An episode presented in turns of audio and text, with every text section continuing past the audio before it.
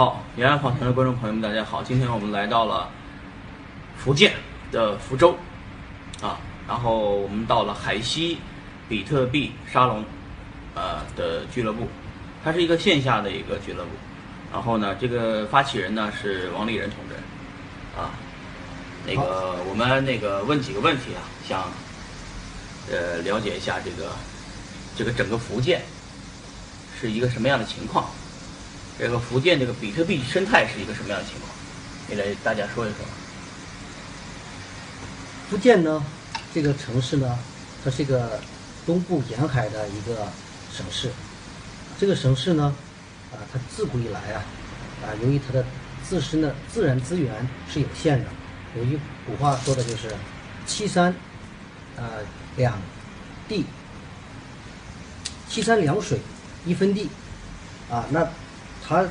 原来庄稼地是非常少的，那自古呢，说下南洋呢，就是呃福建人民是非常的多的。那下南洋呢，就代表说他需要出去冒险，啊，这也呃带来了这个有一个情况，就福建的这个侨胞是很多的。那当然了，福建人民呢，由于资源自然资源比较有限的情况下，那么呢，他的呃这种对一些新的一些投资领域是非常善于去投资的。那据我所知。在福建的，我们说这个福建的几个，呃，这个在比特币这个领域里面，几个环节里面，其中挖矿这个环节，在福建是非常多的。据国内的一些比特币这个矿机的厂家说，那福州这边的啊，整个福建地区的购买矿机量是比较大的，啊，是他一个重要的一个客户。那当然，根据我自己了解的一些情况，啊，这在电脑城里面，啊，这。卖原来这个显卡矿机的，也是非常的非常的多的，啊，那多的原因就是，这就是一个投对于福建人民来说，这就是个投资机会，啊，他就会想一一切办法来寻找啊，克服种种困难来进行这个投资，啊，差不多。那福建的，据我所知，福建的现在有一些啊创在围绕比特币做创业的，比如说有一个啊海峡信息网，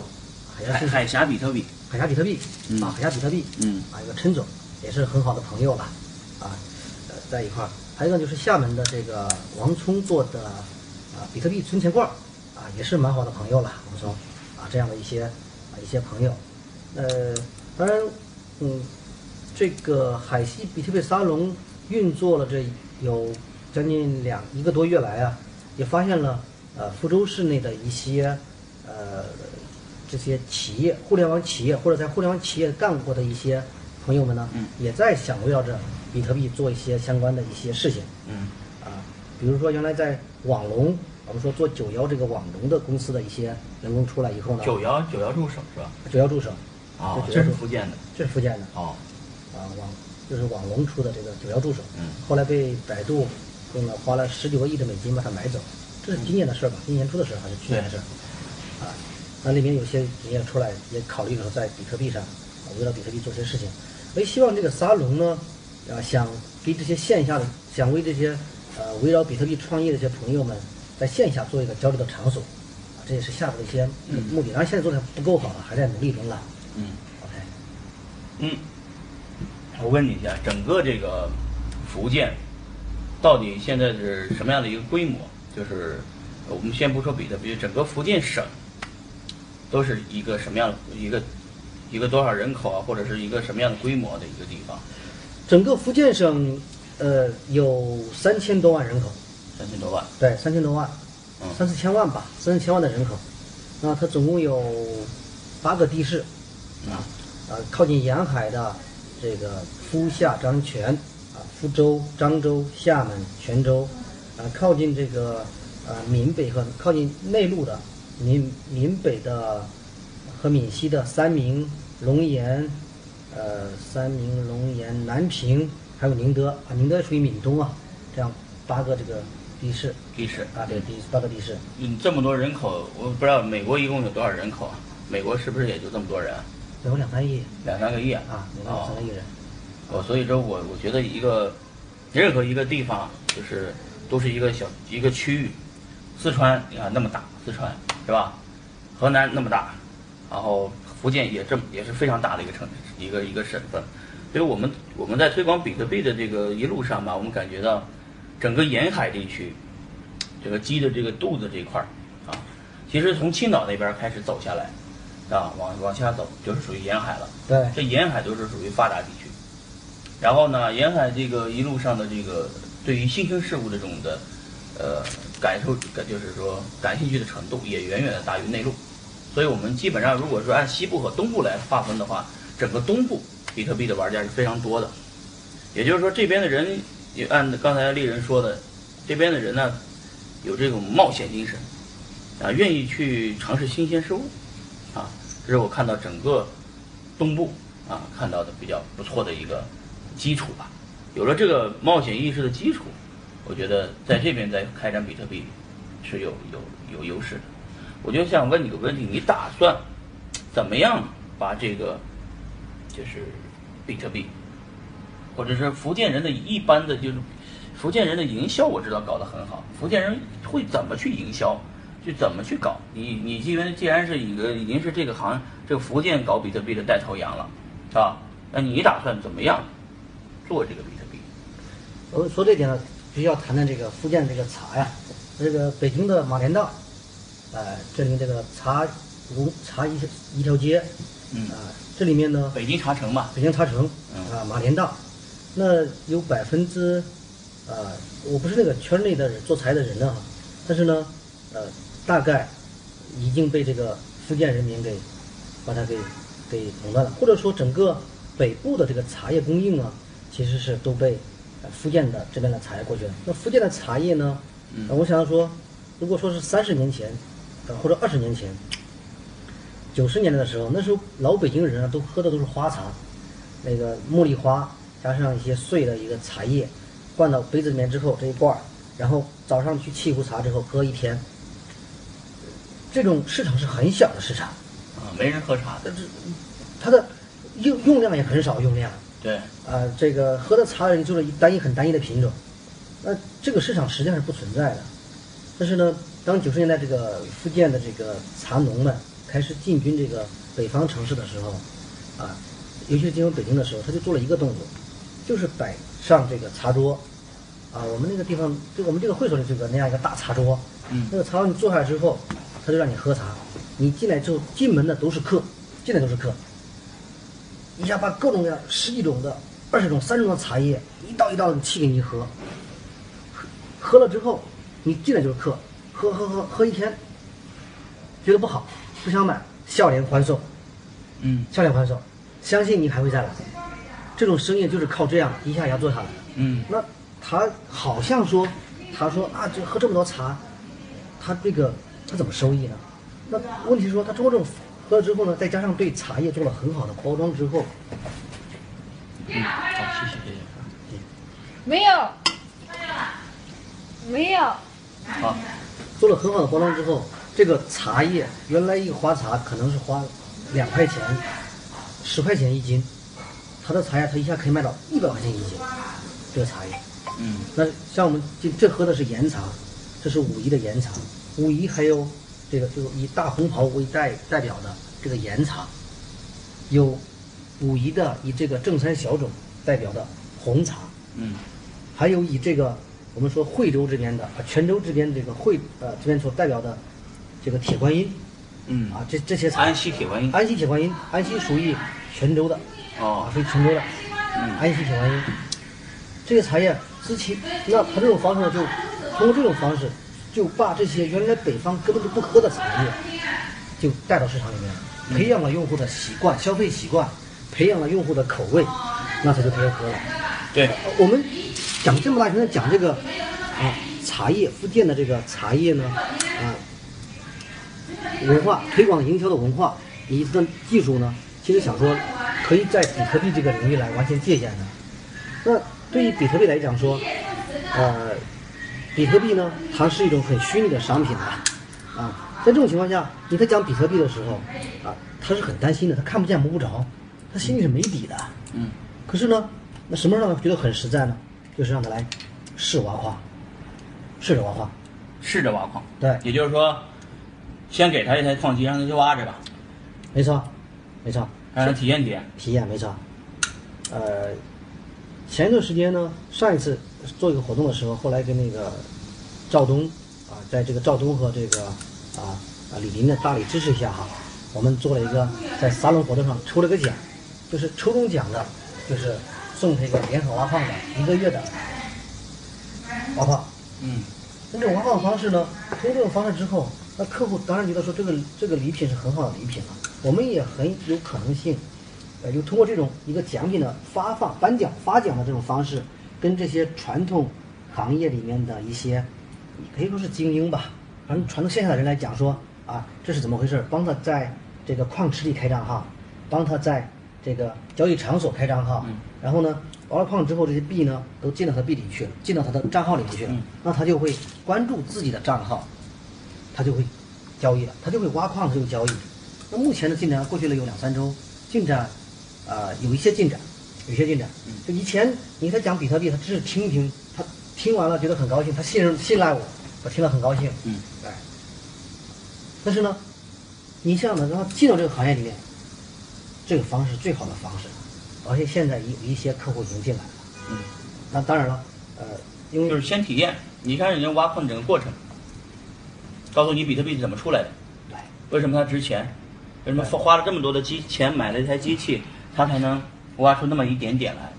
所以它这个挖矿是有成本的，是要花这电费的，需要花到机器的，所以它是有成本，对对是吧？对，当他明白之后说，哦，原来这个币里面也有也有成本的，他就认为说，他对币的这种呃价格，它的价值有比较深刻的理解了。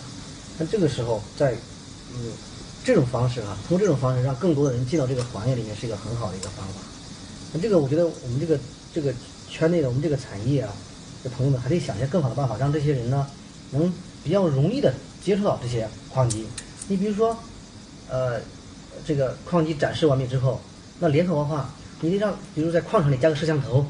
他想看到说这就是你的矿，这就是你的矿机，你你可以点一下摄像头，可以看到你的矿机在呜呜在这转着，是吧？既有实在的看到你的矿机，也看到每天的账户里也进入了些比特币，也看到说随着这个呃这个法币的价格变化，然后它的整个的他的账户上钱也在变化，那他就就会参与进来。那当然了，这是也是一种从某些意义上来讲，它就像奢侈品一样，他也可以跟他的朋友来宣扬说，你看我有这东西了。他当他拥有这个东西之后，他就不会再随着人云亦云的他来说这个来说这个比特币不好了，啊，这个这个比特币是一种啊庞氏骗局啊，是这个是是是骗子做的事情，他不会这样说了。当你再通过这种，这是说你让他拥有之后，他会为为了捍卫自己的这些这些所拥有的东西，嗯他就会来说要屁股决定决定脑袋，屁股决定脑袋。嗯，屁股决定脑袋，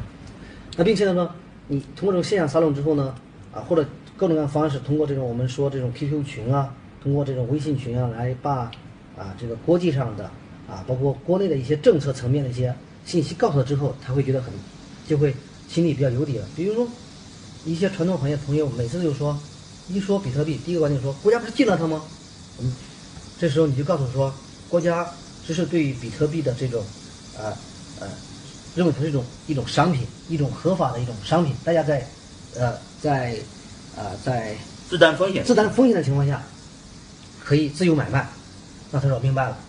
啊，然后你这边五日再来看一看。另外呢，再加上前段时间美国的这个司法部啊拍卖这个三万个比特币，这个 FBI 抄来的币拍卖的时候，再一讲说，他这个这些人呢，这些这些这些人们啊，就更信说哦，美国政府对他做了背书的一些东西呢，他不会再有这个特别大疑问了。那他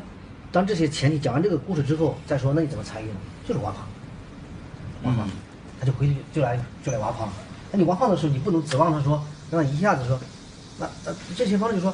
引入引入之后，相当于说嗯矿场或者说啊联合挖矿，或者说啊我们必呃必生币可能还是这些方式，让他挖矿的时候呢，解决问题说你让他进入，进入之后这种类似一种营销费用啊，营销费用摊进来之后，他开始后来逐渐追加追加追加追加追加，我们就把生意给做起来，有生意。嗯，这跟话话题回来说，刚才讲那么多茶叶的推销故事是一样的，推广营销故事是一样的。我就让你试用，让你体验到这个比特币矿机是怎么回事儿。福建呢这个地方很奇怪，有一些特殊的产业就是在福建这边兴起的，比方说域名，是吧？对，还有什么私服好像是吧？呃呃，游戏打装备，游戏打装备是吧？对这个这个故事给讲讲，这个这个这个行业为什么在偏偏在福建火起来了？而且这个不只是这个，而且在福建的这些在就是什么工艺品啊，什么石头啊、寿山石寿山石啊等等的，都都是在福建这么起来的。这个这个这个文化是怎么一步一步成成立的？我觉得呃，这还是跟这个福建这个闽浙呢，他们的情况是比较类似的，就是它的自然资源是非常有限的。呃，我我们去刚上一期的演讲访谈是在温州，温州是在山山内，山里面啊，是在山里面，它除了山地林地，那些地呢是不能种庄稼的，是不可能种稻子的，啊，或者有一点点也是非常少的。那这是它怎么吃？吃什么？然后我们说那可以到海里打，温州离海比较近。嗯但是我们知道说，明清的时候，尤其是清朝，这个乾隆皇帝下了一些禁令，呃，不不允许任何的散板啊，就是海禁，就是海禁，不允许这些一个小小船都不能下海去打鱼。那到到海里打鱼，也也不可能了，也也没得吃了。而海禁做的最，海禁做的最严格的时候，那是离海岸线三十三十里是不得有人烟的，有人烟以作为这个倭寇格杀无论。嗯呃，说到这里，我们可以题外话插一个话说，实际上从某些意义上，那这个时候他们会干什么呢？这些人就会冒险。我我总得活命嘛，是吧？我不能没地，我也不能进到这个呃江苏这边，那边原也有很多人了，尤其是这个明清的这个有了水稻革命之后，在内地那块儿哈，就或者沿海，就是大华北大平原，这个汉江平原啊，江苏这个这个江苏上海这个平原这一带的，也是人口大爆炸，因为人不可能回那边去，而当然了，闽浙的好多人就是从内陆迁过来的，他要活命怎么办？他无外乎他叫做工商，叫做商业。就如果商业的话，政府不允的话，就是什么？就是海盗，海武装走私，武装走私就是海盗，嗯或者海盗或者武装走私。那我们所所知道最最有名的最有名的海盗是谁呢？其实就郑成功，郑家是做海盗出身的。嗯，这话不知道能不能放啊？能但是说能说，但事实上就是海盗出身。嗯我们说，这个郑成功说，我们看到历史上说多么有名的去到了把台湾岛给解放回来，嗯那是那那是其实客观原因是因为说，明朝政呃清朝政府不让他在厦门岛待了，因为因为郑成功和他爹中间闹矛盾了，郑成功的爹要投降这个这个清朝，而郑郑成功呢说，我还是要继续啊、这个反清复明嘛。嗯明朝这个南明政府啊，那在这种情况下，两个就决裂了，厦门岛没办法待了。嗯你要去哪里呢？总要去个地方吧。嗯台湾岛，嗯很不幸，荷兰人在台湾岛上，在基隆啊，嗯靠近台湾，在基隆，两三万人打荷兰的是三百多人的一个队伍，哦，打了一年才打下来。所以，这个历史呢，其实是很很有意思的历史。仔细看呢，实际上，那郑家就是他要我们叫养军队，他要有钱的，没钱怎么养军队呢？怎么办？武装走私啊，像南洋啊，到这个泰国，到东南亚，到马来西亚，到菲律宾去走私，跟这些西方来的国家，西班牙、荷兰、葡萄牙这些，他们做生意，给他们做生意，嗯做生意之后，把这些对方的把这个我们的茶叶、把瓷器运出去，那边的这个这个衣服、布料啊，拿回来拿回来，来卖，这这是这就是武装走私了。那那这当然，这些基因呢，很多都是郑郑家的后代了。你所以在福建的姓郑的特别多。你看这些往问家谱的话，其实大概都跟郑家都是有关系的。嗯姓郑的是个大姓，在福建。嗯那那你我们都知道说，所以这种十九基因，当他看到一种机会说，同那现在到了改革开放之后，那同样福建是没有这个土地的，嗯那他怎么办？所以他还是要去做生意，要做工业，做商业。嗯那我们知道这个晋江的，这个晋江的这个这个鞋子，那做的是非常好的运动衣、鞋子，嗯他每年在中央电视台上这个下广告，都好十几十个亿、十几个亿的做。嗯那现在这个呃 CCTV 里面在在在查哈打老虎打苍蝇，其实晋江那些人都蛮都蛮蛮蛮紧张的。嗯这个都都不用放了，这个有所忘对，说到这一点了。OK，好，收点哈。所以在这种情况下，这些呢，那对福建人民来讲说，那呃，这是说他看到一个机会的话，他是愿意去愿意去这种进去来参与的。而且参与的时候呢，我们知道说，参与的时候不免不可避免是需要资金的。那福建的这种民间借贷是是很成熟的，就像温州一样，这种民间这种借贷的这种靠民间信用、民间借贷是非常之成熟的。嗯那呃，你比如说这个呃，我们知道说全中国的这个全世界范围呢，那个隧洞哈、我的发音不太准啊，这个我隧道，隧道，那个隧道哈、像这个那个平潭岛，有百分之全世界的可能有百分之五十的隧道都是平潭人把它这个项目平台给拿下来的。哦，全中国的有百分之可能百分之九十八十到九十以上的嗯，都是平潭人拿下来的。平潭人啊，对，属于这个福州市下面的一个一个县级市，那目前是副省级的一个，因为说海西这个概念嘛，我说过是叫海西，海西呢就拎出了一个地方叫海西平潭岛，嗯。呃，变成副省级的，原来是属于福州市下面的一个一个县级市。嗯。为了支持这个孙春兰这个书记，现在是政治局委员了，啊，现在在天津市做市委书记，他这个海西的这个发扬光大这个海西概念，就把这个平潭岛提升为一个副省级的一个城市。那在这种情况下，呃，那那当然，我们话题回来说，他们怎么打？一个隧洞至少投资就是几个几个亿、十几个亿，甚至几十个亿，风险很大，钱怎么来？就是领头人做民间融资，把钱融进来，融进来之后，那靠民间借贷，嗯来挖这个隧洞。为什么他们做的事情呢？因为隧洞的这个它的竞争，它的这种这种风险大，但是它收益也特别大。呃，在这个建筑行业、基建行业有一个说法，就是这个同路就银银桥、金隧道，嗯就是它的利润啊，它收益利润啊，做隧洞是最好的隧道，而且是被福建人给福建平潭给包下来了。那同样道理说，呃这是说他们的投资的意识、投资意愿，你在民间这种投资这种这种这种这种环境啊，啊，这那我我我知道说有一有一前段时间我们说这个刚转入沿海的啊，就今年春节的时候，跟那个朋友到龙岩啊，是福建省里面的一个内陆一个城市，到龙岩，啊，呃，龙岩现在到厦门的高铁车程也就是两个多小时啊。嗯一桌上吃饭，呃，其中有十二个人的吃饭，其中有九个人，九个男的，九个男性，三十多岁的到四十岁的男性，其中有八个人都知道比特币，嗯。其中有五个人都挖过矿，嗯，多多少少的，当然他们以挖莱特币为主，那个时候，因为香港，香港文化，以香港文化为主。嗯。那对他这样说，那你是什么呢？我说我们这就是游戏代练了，他并不，他也其实就是这种对他讲就是一种投资啊，一种甚至是一种投机了。那他觉得很好，就这种在内陆挖矿人特别多，就这福建省这个内陆的城市挖矿人也很多。就是这个游戏代练的这个群体是怎么起来的？你知道吗？这个呢，其实是一个这样的，我还是如果说我一直强调观点说，当在现代文明这个情况下，工业文明的情况下，这些人他没土地怎么办？他总是做闲嘛，看到任何的投资机会都愿意投一投试一试，嗯